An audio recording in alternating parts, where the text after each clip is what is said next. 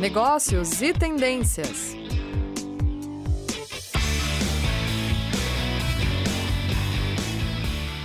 Olá, sejam todos muito bem-vindos a mais um programa Negócios e Tendências.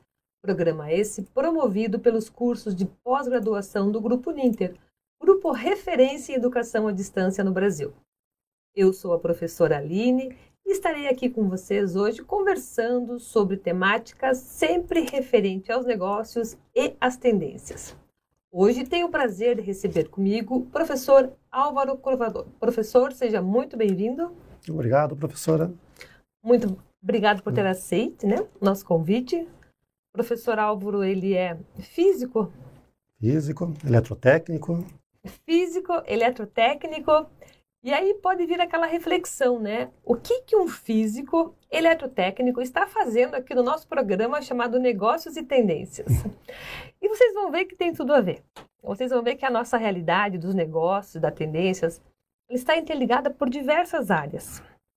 E eu quero começar a nossa conversa brincando um pouco com o professor Álvaro, que eu tenho um filho que hoje está com 17 anos, mas que quando era pequeno e a gente pegava aqueles engarrafamentos todo, ele falava para mim assim: Nossa, mamãe, quando eu for maior, eu vou criar um carro voador para a gente não precisar ficar enfrentando uhum. esses engarrafamentos. Mais ou menos tipo família Jetson, assim, né? A gente observou muitas identidades, aderência à família Jetson na época da pandemia, mas os carros voadores ainda não ainda chegaram. Não chegaram. Porém, nós temos carros elétricos. Né? E os carros elétricos parecem ser uma tendência. Quando surgiram os carros elétricos, professor Álvaro, eles são Isso. novos? Eles surgiram há muito tempo? Eles estão.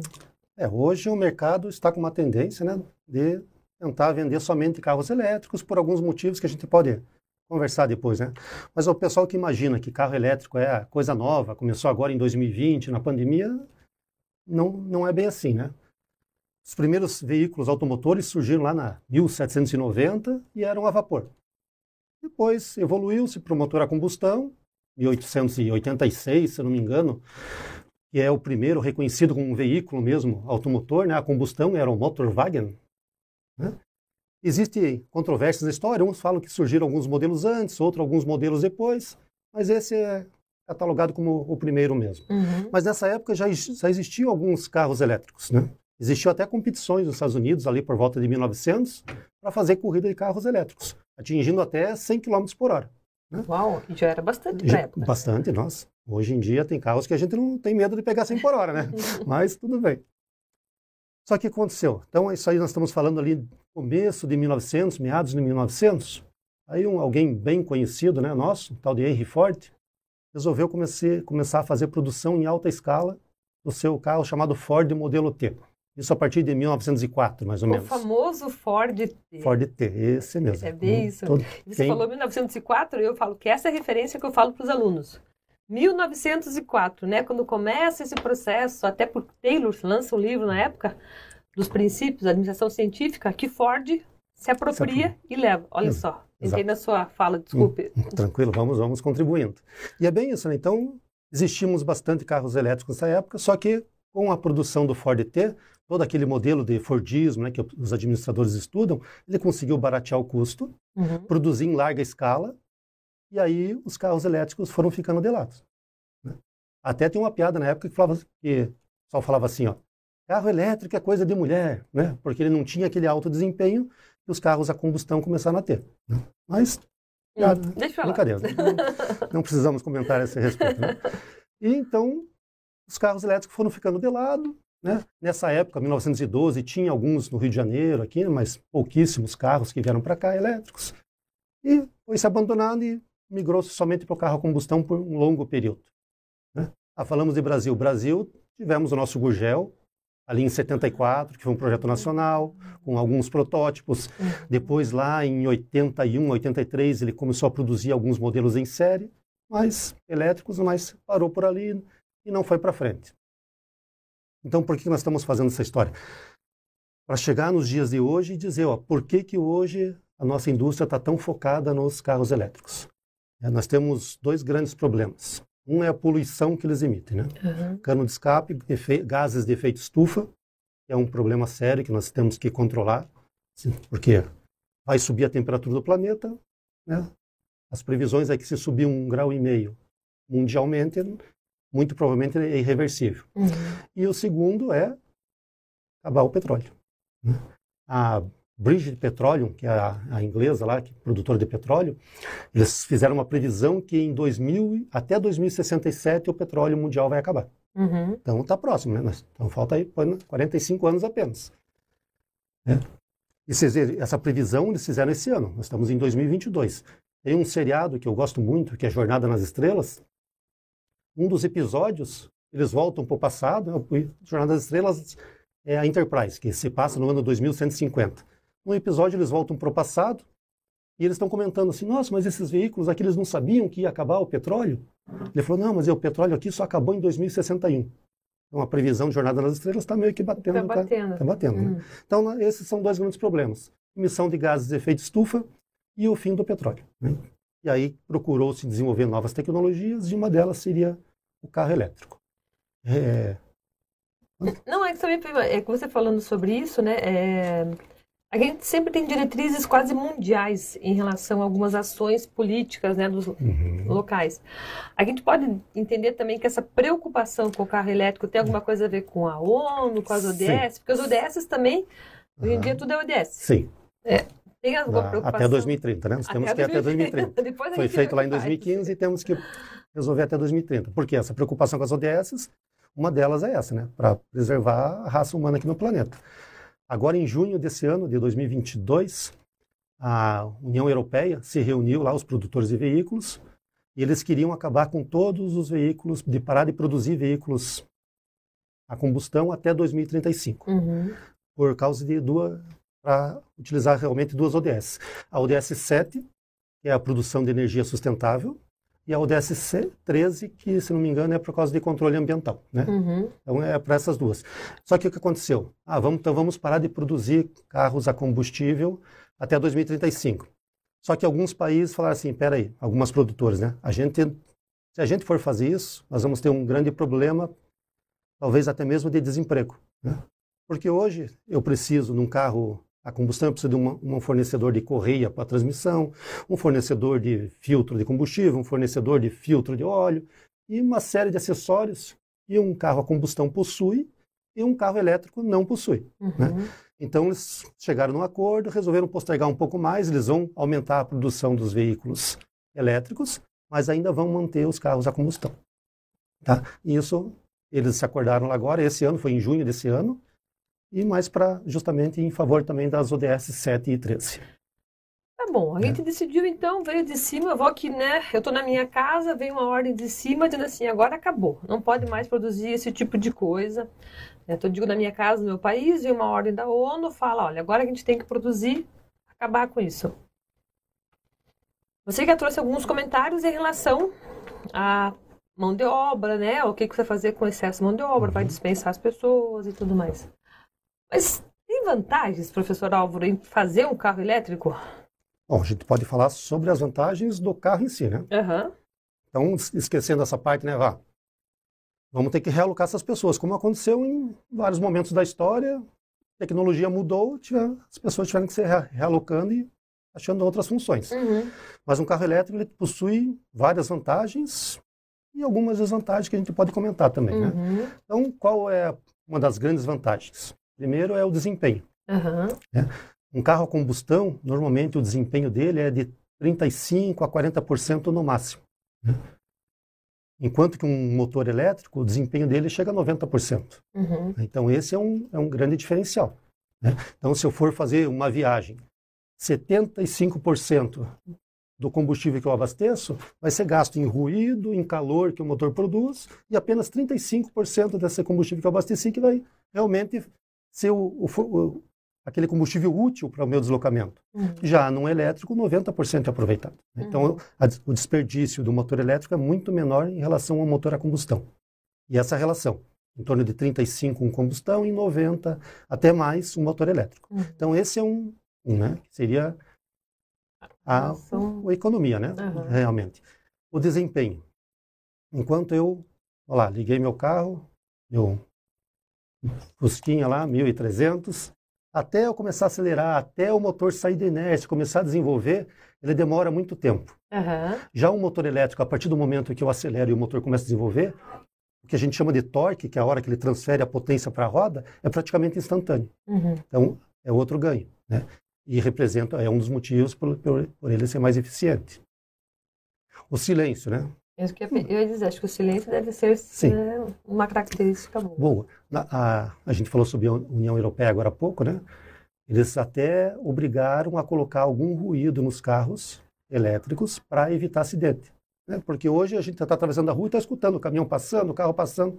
De repente, é, é mais silencioso que o carrinho dos Jetsons, né? Do Jetsons fazia aquele tu, tu, tu, tu, tu, tu. Esse aí não faz nada. Então eles vão introduzir um barulhinho para que a gente se atente que esse carro está passando. Entendi. Então, é, é o silêncio. Outro ponto que é bem frisado, né, que as montadoras falam muito, é a manutenção. Um carro tradicional, eu tenho lá mais de mil peças no motor, um carro a combustão. Um carro elétrico é muito mais simples. Então, a manutenção se torna mais barata. Eu não vou ter correia de transmissão no carro elétrico, eu não vou ter filtro de combustível para trocar, eu não vou precisar trocar de óleo a cada 5 mil, a cada 10 mil quilômetros, depende do modelo, da marca. Né? Então, a manutenção se torna muito mais eficiente, muito mais rápida e muito mais barata. O próprio freio. Né? Enquanto eu estou lá no meu carro, combustão, toda hora eu estou freando, as pastilhas de freio vão gastando. Num carro elétrico, como é que você processa isso? A partir do momento eu estou acelerando, está andando. A partir do momento que eu tiro o pé do acelerador, ele já começa um processo de frenagem pelo próprio motor. E mais ainda, né? esse processo, através daquelas tecnologias que a gente vê na Fórmula 1, do KERS, ele vai trazer essa carga para a bateria. Então, ele vai recarregar a bateria. Então, é outra vantagem. Essa manutenção está muito mais barata. Ah, o pessoal, as montadoras, as revendas estão tendo que se adaptar por essa manutenção, porque elas têm que seguir algumas outras normas, porque um carro elétrico é diferente do nosso veículo tradicional, que nós temos uma bateriazinha lá de 12 volts. né? Então, ele tem muitas baterias, gera uma alta tensão ali, uma alta potência que pode ser perigosa. Então, as concessionárias que fazem a manutenção estão tendo que se adaptar e hoje está sendo recomendado elas seguir a NR10, né? As N- NR10, norma reguladora brasileira número 10, que trata de alta tensão. Então, o mecânico vai ter que usar luvas de alta tensão, é um calçado especial, Uhum. óculos de proteção, né? para evitar tomar um choque que pode até vir a ser fatal. Mas a manutenção é um, é um ponto que conta muito né, nos carros elétricos.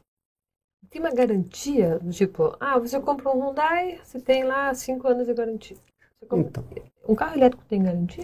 Então, eles estão dando em média 10 anos de garantia. E por que, que é essa garantia? Essa garantia ela tem muito a ver com a bateria. Qual é o maior custo de um carro elétrico hoje? É o sistema de baterias que está nela. Uhum. né? Então, as baterias que estão lá hoje, elas têm uma garantia de 10 anos. Então, por isso que a garantia do carro hoje é 10 anos. Mas é um bom tempo, né? É um bom tempo. É um bom tempo. Sim.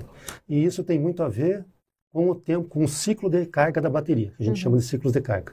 Uma bateria dessas tradicionais que está hoje equipa esses veículos, ela aguenta em torno de 2 a 3 mil ciclos. Uhum. né? Então é como se eu colocasse meu celular na- no carregador duas a três mil vezes. A partir da três, é, três mil vezes lá, ele já Já não vai carregar mais e já não vai mais manter carga. Aham. né? Então, estima-se que com isso ele vai durar 10 anos.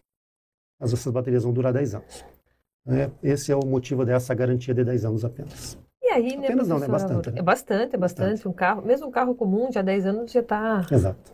já tá ali Já tá batendo, desgastado. já tá batendo as Já. portas, né? Exato. As peças começam Sim. a ficar fogo. Folgado, bom, isso, é. borracha, suspensão, sempre vai ter, né? Uhum. Exato. Então, E eu acho que um ponto que eu não falei, que o pessoal frisa bastante, né, falando sobre as vantagens, aham. é da poluição. Né? Então, o pessoal bate muito nessa tecla. Ah, carros elétricos não emitem poluição. Só que aí eu queria fazer uma ressalva, né? Não emitem poluição entre aspas. A gente fala de poluição de saída de escape. É. Realmente, né? Não vai ter poluição nenhuma no escapamento, diferente de um veículo a gasolina ou a diesel ou mesmo a etanol. Mas é somente esse tipo de poluição que ele não, não produz. Mas é o que o pessoal frisa bastante nas suas propagandas. né? Então, você falou ali das vantagens, né? Eu gostaria também que a gente. é, Olha só, o Giancarlo mandou uma pergunta aqui, ó. Estamos chegando lá Hum. já. É, porque o Giancarlo perguntou assim, ó, ótimo tema. Tenho uma dúvida, como deve ser trabalhada a infraestrutura nos meios urbanos para garantir o uso de uma frota elétrica? E olha, Jean, era o que nós íamos conversar, né? O professor Álvaro falou bastante das vantagens, e a minha dúvida é essa, né? Só tem coisa boa nesses carros elétricos, professor? Ou temos desvantagens também? Eu fiquei pensando na minha leiguice de carro elétrico, eu tenho um carro comum. Ah, e se eu for abastecer esse carro? Né? Onde é que eu, quando a gente vai no shopping, você entende que tem aquele lugarzinho específico para o carro elétrico, mas você parou e vai fazer compra. E por enquanto é gratuito. Ah, por enquanto é gratuito. Por enquanto. É, tem carro que der mercado, né? Agora, eu estava pensando, se eu fosse para Foz do Iguaçu, pensando no outro extremo aqui do estado do Paraná, Sim. né? Que vai dar quase uns 700 quilômetros, mais ou menos. Já com um tanque de combustível, você não chega. Uhum. De modo geral, você não chega na média dos carros, né? Como é que funciona uma viagem longa para a gente fazer com carro elétrico? Tá, bom. Nós temos alguns modelos Vamos falar do mercado brasileiro, então, né? Nós temos alguns modelos no mercado brasileiro e essa autonomia está variando ali. O mais básico ele varia entre 290 quilômetros de autonomia uhum. e a gente tem alguns modelos da BMW, da Audi que tem até 650 quilômetros de autonomia. Uhum. quase para chegar lá em Foz do Iguaçu. Né? Uhum. Aí a gente pode começar, então, podemos entrar então nas desvantagens, né? Porque o, uhum. qual é uma grande desvantagem dos carros elétricos hoje? Seria o seu custo. Né? Então, o custo de compra? O custo de compra. Não de manutenção. Não, não, manutenção a gente entendeu manutenção, que manutenção... Manutenção é em torno de 10%, 20% da manutenção de um carro uhum. a combustão. Né? Então é bem mais em conta. Mas o custo de compra, principalmente para nós aqui no Brasil. Uhum. Se eu for comparar, pegar um carro popular, que hoje está em, em torno de 60, 65 mil, um similar desse carro elétrico vai para 130 mil reais. Tá? É quase melhor se comprar um carro melhor, né? Do que comprar um similar básico por ser elétrico, é, né? Temos que pesar, né? É. Eu quero ajudar a natureza, eu não quero emitir gases efeito estufa, mas... Mas eu quero ficar, abastecer o carro mais tá. rápido. Tá. E me conte do é. carregamento do pois é. carro elétrico. Então, vamos pensar que a gente comprou um modelo desse que tem autonomia de 290 quilômetros. Então, eu vou ter que parar ali em Guarapuava, alguma distância assim, mediana entre, entre os dois pontos que eu quero chegar e carregar esse carro. Existem alguns tipos de carga, né? Então, existem carregadores potentes, em que a concessionária me fala lá, a revenda me fala assim, ó, esse tipo de carregador, se a tua bateria tiver de 10, com 10%, 15%, ele vai, ela vai chegar até 80% em 45, 50 minutos. Mas é um carregador potente que a maioria dos lugares não tem. Certo. Existe um outro carregador intermediário, esse aqui eu estou falando de um carregador de 30 kWh, é um carregador potente. Uhum. A maioria são de 7 kWh. Uhum. Esse aí já ia levar umas três horas para carregar. Né? Que daí é mais comum a gente encontrar. Agora, se eu quiser parar num hotel, opa, não consegui chegar, então vou dormir aqui no hotel e vou deixar meu carro carregando. Beleza, porque ele vai levar de 8 a 9 horas numa tomada comum para carregar. Então é um tempo razoável, né? Mas uma tomada comum o quê? Uma tomada, tomada da tomada, parede mesmo? Isso, uma tomada comum. Né? Ele vai ter um inversor lá e a gente vai colocar nossas baterias para carregar. Só que vai levar nove horas. Uhum. Então ele começa a inviabilizar esse processo, né? Um, nos Estados Unidos, muitos que haviam adquirido veículos elétricos estão voltando atrás por conta da autonomia, né? que é esse ponto negativo que nós estamos falando. Né? O cara precisa viajar e não, não pode. Não posso interromper minha viagem, dormir e continuar, sendo que eu podia fazer a viagem num dia só. É, eu comentei de Foz do Iguaçu, né, pensando no outro lado do estado. Mas, eu posso querer ir para cima. Eu pode quero, ir eu Curitiba, querer, Rio de Janeiro, Rio de Janeiro, Bahia. Nordeste, eu posso ir para o Acre, né? Como é que eu faço? Ou a professora compra uma BMW. Isso. E 700 mil reais. Ah, tá salário de professor, Isso. comprar uma BMW. que vai lhe dar uma autonomia de 600 quilômetros. Né? Certo. Que também não resolve muito se for uma viagem longa. Uhum. Ah, quero cruzar o, o Nordeste do brasileiro. Né? Entendi. Também não vai dar. Então, esse é o problema. Por enquanto, essa autonomia ainda é pequena. Né? E fora essa desvantagem, Álvaro, o que mais que a gente tem? Assim? Ou essa é a maior e única desvantagem? Essa é a maior, mas não é a única, porque a gente pode falar sobre o... Quando eu falei na verdade, eu queria, podia falar de duas coisas ainda, né? Hum, claro. Vou falar então, vontade, já que nós estamos tempo. falando de autonomia, uhum. uma das desvantagens é as, são as baterias, né? Uhum. Como eu falei, ela tem uma 2 mil a 3 mil ciclos de recarga uhum. e ela vai acabar. Né? E outro problema em relação às baterias são os materiais que elas são feitas hoje. Uhum. E normalmente é lítio e cobalto. Quer dizer, a sustentabilidade inicial que ela devia Isso. propor, ela sai no prejuízo pelo material que é feito a bateria. Pelo material que é feito da bateria. Uhum. O cobalto, para a professora ter uma ideia, 70% do cobalto mundial é extraído no Congo. Uhum. E a maior parte são minas exploradas de pessoas locais, até mesmo crianças, porque são minas pequenas Uhum. que eles vão lá ter que extrair esse material. Uhum. Eu estava lendo um artigo recentemente, a pessoa lá ganha, em média, 50 dólares a cada dois dias, Uhum. para ficar lá dentro de um buraco extraindo cobalto. E aí temos um outro problema com o cobalto, Uhum. porque o cobalto é extremamente maléfico para o ser humano. A gente precisa de cobalto, mas quantidades mínimas para sobreviver. Né? A partir do momento que essa pessoa fica exposta ao cobalto por períodos prolongados, como é o caso desses mineiros, começam a desenvolver outras doenças similares a uma doença como um câncer, né? Porque é cancerígeno. né? Uhum. O cobalto, e- em alemão, ele é cobalt. E lá eles, eles têm um termo. Uns dizem que é duende, né? Uhum. que é o duende lá que enganava os mineiros na época, ou um espírito maligno mesmo. Né? A tradução lá do cobalto em, em inglês, a tradução literal seria doente. E Uhum. alguns dizem que é um espírito maligno que vivia dentro das minas, por isso que os mineiros adoeciam. Então, o nosso maior problema hoje, né, advindo ali da autonomia, são as baterias, e as baterias com esse, com esse problema, né, esses dois componentes que ela precisa. Principalmente o cobalto, essa forma de extração, e que infelizmente causa muitos malefícios né, para quem está lá trabalhando no dia a dia. Então, considerando tudo isso que você nos trouxe, né, Álvaro, a gente está falando que existe quase uma dicotomia, um contrassenso entre Uhum. nós falarmos de um carro elétrico, que ele não é poluente, entretanto, as fábricas não falam a origem de onde vem essa matéria-prima, da extração e a forma de exploração até da mão de obra e tudo mais. Isso, infelizmente. Né? Uhum, Então, estão se procurando outros materiais né, uhum, para tentar substituir, mas a Toyota diz que vai lançar até 2023, até final de 2023, uma bateria que aguenta 10 mil ciclos de recarga, uhum, com outro material, um titanato de, de algum outro material lá, sei. que é bem mais eficiente. Então, espera-se que aumente a autonomia e também a vida útil dessas baterias. Mas isso é o que eles estão falando. Né? Vamos ver se até 2023 eles lançam. E o outro problema, né? Estamos falando aí, então, o cobalto ele gera muita poluição né, para o ser humano lá. Mas vamos pensar assim, então. Estou muito bonito aqui em casa hoje, não estou usando, tô usando meu carro elétrico, né? não estou poluindo nada. Mas eu vou deixar ele nove horas ligado na tomada Uhum. para carregar. Da onde vem essa energia que eu estou carregando no meu carro elétrico? Essa é uma pergunta que ninguém faz também. Sim. Por enquanto, tem postos de gra- gratuitos para carregar ali, está todo mundo feliz. Mas Uhum. A partir do momento, isso aí vai ter que ser pago. Uhum. Mas a pergunta é, de onde vem a energia que está alimentando a minha tomada lá em casa que eu estou colocando no meu carro? né? Essa energia tem que ser gerada por alguém. Uhum. Então, no Brasil, a gente, a maior parte das nossas, da nossa geração são hidroelétricas, né? relativamente sustentável. Né? Todo mundo Uhum. fala, ah, hidrelétrica, beleza, essa é extremamente sustentável. Ela é, se a gente esquecer toda aquela área que foi alagada. Né? Pense o lago de Itaipu, milhões de quilômetros quadrados de mata que foram alagados. Então, quanto oxigênio deixou-se de produzir aquelas árvores? Né? O bioma que foi perdido ali. Uhum. Então o pessoal pensa, ah, não, é energia limpa. Então há controvérsia, mas tudo bem, vamos supor que seja energia limpa. Brasil, maior parte é energia limpa.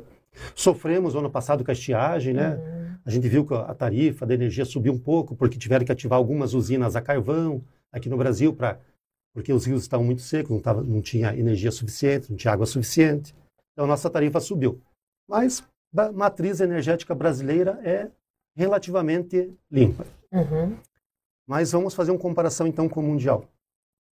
Se a gente entrar lá no site da Associação Internacional de Energia e ver qual é a matriz energética mundial, nós vamos ver que 60% da matriz energética mundial é, é por carvão e gás. Ou seja, a gente está queimando combustível fóssil para depois eu vir aqui e carregar E dizer que eu sou que eu- sustentável. sou sustentável. Tá Essa mesma, essa mesma entidade, né, é, a Agência Internacional de Energia, eles estimam que a produção mundial de energia é de 25 petawatts-hora. É 25 seguido de 15 zeros Uhum. hora. Desses 25, 21 é consumido. 4 é perda por transmissão. Então, quando eu digo lá, meu carro elétrico ele tem uma eficiência de 90%, o motor ali. Só que eu já perdi uns 15% entre a geração da energia elétrica até chegar na tomada da minha casa. Então, esses 90 já caiu lá para uns 75, mais ou menos. Né? E aí eu trouxe para a professora ver alguns gráficos, né? Então eu peguei. Professor, só um minutinho, a gente está com um Sim. grupo de fãs aqui. Depois eu vou transmitir Tá as suas perguntas aqui. O professor Álvaro fez sucesso conosco aqui hoje. Mas, pessoal, fiquem atentos aqui, ó. O professor Álvaro vai mostrar alguns dados para a gente. Depois a gente responde as perguntas. Então, esse aqui ó, eu tirei lá desse site, que é a Agência Internacional de Energia. Essa aqui é o gráfico deles de- do mês de julho, da produção de energia mundial. Então, ali, ó, aquele azulzinho claro, que é o topo do nosso gráfico de barras, é a produção por carvão. Depois, a- o azul mais escuro, que é o segundo, de baixo para cima, é energia hidrelétrica. E o de baixo ali, aquele verdinho claro, é gás natural. Se nós somarmos, somarmos o carvão e o gás natural, vai dar 60%. Então, 60% da energia mundial é proveniente de queima de gás e carvão. Então, a gente está emitindo poluentes para poder carregar nosso carro elétrico. Isso é um gráfico mundial. Aí a gente pode pensar assim, beleza, então, mas isso aqui é mundial, não retrata todos os países, né? Então a gente pode pensar, ah, então vamos pegar um país de primeiro mundo. Qual país a professora acha que é um país de primeiro mundo? Ah, Alemanha? Estados Unidos. Estados Estados Unidos. Unidos. É, Não, eu, Estados eu Unidos. podia ter pego da Alemanha, mas Pô, peguei não Estados Unidos. perfeito, Não tem problema. Peguei Estados Unidos. Então vejam ali, ó. Estados Unidos. Aquela faixa laranja ali, ó, é gás Laranja natural. clara. Laranja escura. Laranja é- clara. Clara. Laranja clara é Aham. gás natural. A laranja escura é energia nuclear. Os Estados Unidos tem muita energia nuclear, né? Nossa matriz energética, como eu falei, é mais hidroelétrica, mas os Estados Unidos tem bastante nuclear. Uhum. Mas vejam ali, ó, o laranja claro é gás natural que está sendo queimado. E o verde escuro, carvão também. Então, mesmo os Estados Unidos tem mais de 50% da sua matriz energética à base de carvão e gás. Uhum. Está poluindo Tá para poluindo do mesmo jeito. carregar seu carro elétrico. Aí, beleza. A gente falou do Mundial, 60%. Falamos dos Estados Unidos. Brasil, eu não- eu podia ter trazido, mas eu não trouxe. Mas o Brasil, eu afirmo, né? acreditem em mim, que não, se não quiser, né, pode entrar lá. A gente pode selecionar o país que quiser, estão todos lá. Brasil é 80%, 70%, 73% é hidroelétrica. Tem bastante, hoje tem bastante solar, bastante eólica no Nordeste, né? Energia nuclear no Brasil, apesar da Angra lá funcionar mal e mal, mas ainda tem uma boa parcela, porque é bem eficiente. Então, a nossa energia que a gente gera com poluição é bem pequena, bem pequena. Mas aí eu trouxe um outro país. Então, eu falei, vou pegar um país que eu acho que tem uma matriz, matriz Uhum. energética ruim. E peguei. Então, vejam aqui o próximo gráfico. ó. O azulzinho claro é carvão. Então, eu pergunto para a professora, né? Eu teria vantagem em gases poluentes do meu veículo comprando um carro elétrico num país desse? Pois é. Então a gente está chegando à conclusão que se a gente ajuda de um, outro, de um lado, a gente prejudica do outro. E, pelo que você nos trouxe de informação aqui, nós podemos dizer que se não fosse tão caro, não tão caro Caro. o carro elétrico no Brasil, nós temos uma fonte de energia Limpa. limpa. E aí seria vantajoso para nós. Isso, exatamente. Mas Alguns considerando países- o custo para nós, Leonardo, É.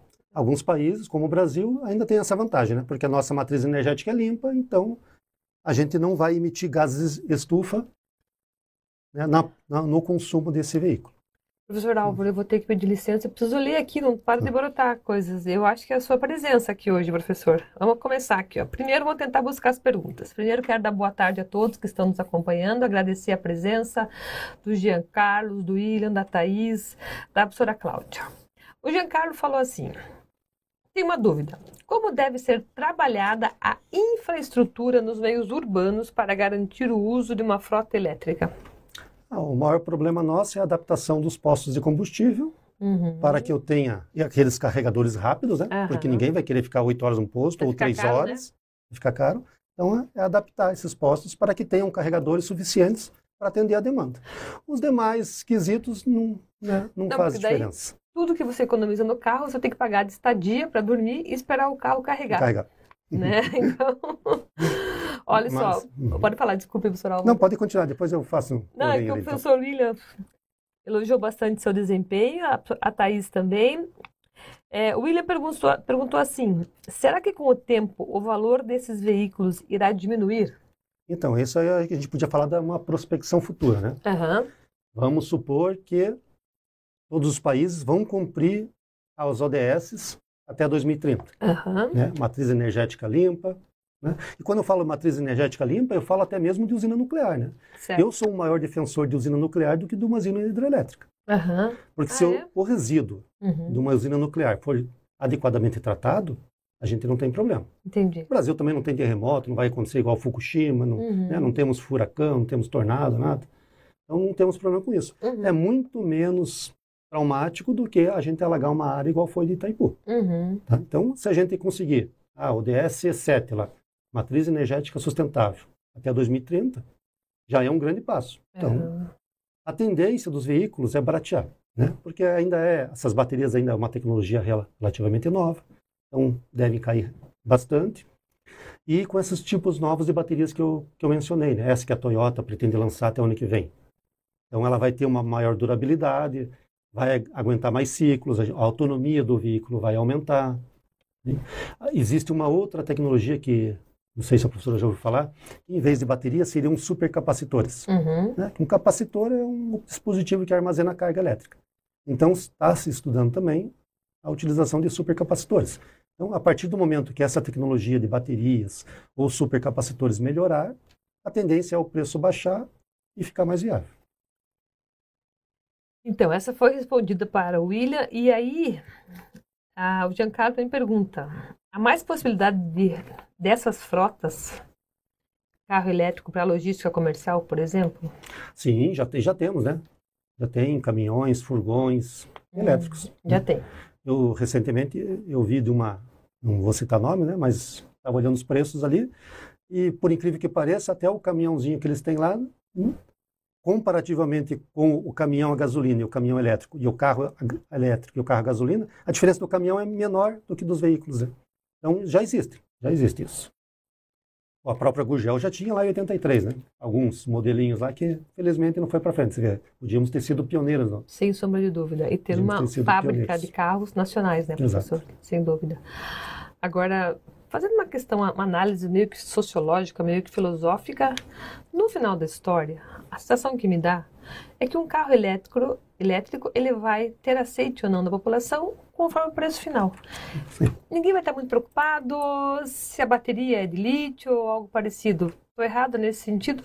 Se o carro elétrico chegar com bom preço e fácil de car- recarregar, Recarregar? Sim, exatamente. Qualquer produto, né? Acho que qualquer produto. vai né? atender essas A necess... que atenda essas necessidades, vai cair no agrado do público. Né? Isso aí. E eu acho que é uma questão de tendência, até que esse preço venha a ficar mais atrativo para nós, Uhum. porque acontece, hoje a gente pode pagar mais caro no carro elétrico, né?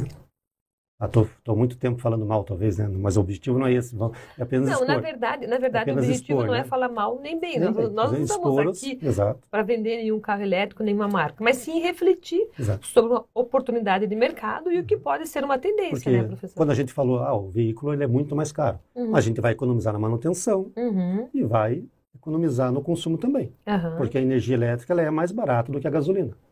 né? E daí surgiram Então, alguns desafios, fácil. que é o, que é o recarregamento Recarga- em alguns locais. Né? Então, para quem, ah, é, eu tra- uso meu carro para andar 20 km e ir até o trabalho, mais 20 para voltar. Uhum. Tranquilo, chego em casa, carro, então, Uhum. excelente. Né? Vou ter uma boa economia com dinheiro, economia com manutenção, então vale a pena. Sim. Né? A que pessoa tem que colocar na ponta do lápis ali, ver o que, que vale a pena para ela ou não. Uhum. né? A gente pôs aqui alguns pontos positivos, alguns pontos negativos, mas, como eu falei, para o Brasil aí eu acho que ainda é viável. Uhum. Porque eu estou pensando muito na emissão de gases do efeito estufa. Uhum. né? E como a nossa matriz energética é limpa, não temos esse problema. Então, cada um põe na ponta do lápis. Vale a pena eu comprar um carro de 65 ou 130? Quanto que eu vou economizar? Vou ficar 10 anos com o carro. Quanto eu vou gastar de manutenção nesse de 65, a combustão? Uhum. Quanto eu vou gastar no outro? Quanto eu vou gastar de combustível aqui? Quanto eu vou gastar de energia elétrica lá? Então, essas são as contas que quem desejar ter um veículo tem que fazer. Eu acho que esse é o propósito, né, professora? A gente não, não está aqui para defender, mas trazer Exato. conhecimento, reflexão, para que as pessoas possam decidir uma compra com confiança, com Exatamente. segurança daquilo que estão fazendo. né? Exatamente. Então- né? A gente dá os meios e ela, cada um Decide, pensa o que é melhor para o seu bolso. Né? Bem isso. Professor Álvaro, como sempre, eu brinco que as nossas conversas passam muito rápido e passam mesmo. A gente senta aqui, começa a conversar e, Sim. como sempre, passou muito rápido. Eu só tenho a agradecer a sua participação, Agradeço também, professor. agradecer, assim, compartilhar o seu conhecimento. É sempre uma aula para mim, um convidado, porque eu sempre aprendo mais um pouco. Agradecer aqui aos nossos participantes que tanto prestigiaram o professor Álvaro, que hoje né, fez sucesso aqui na minha rádio. né? Muito obrigado a todos. Agradecer novamente a equipe da CNU, hoje ao Arthur que está conosco, que é toda a equipe da CNU que nos apoia nesse programa de rádio. E toda sexta-feira temos o programa Negócios e Tendências, das 15 às 15h30. Somos diversos coordenadores, mas toda sexta-feira você tem a oportunidade de aprender, conhecer um pouquinho mais sobre a dinâmica do mercado ou as tendências do mercado. Agradeço a sua participação e até a próxima. Tchau, tchau, pessoal. Negócios e tendências.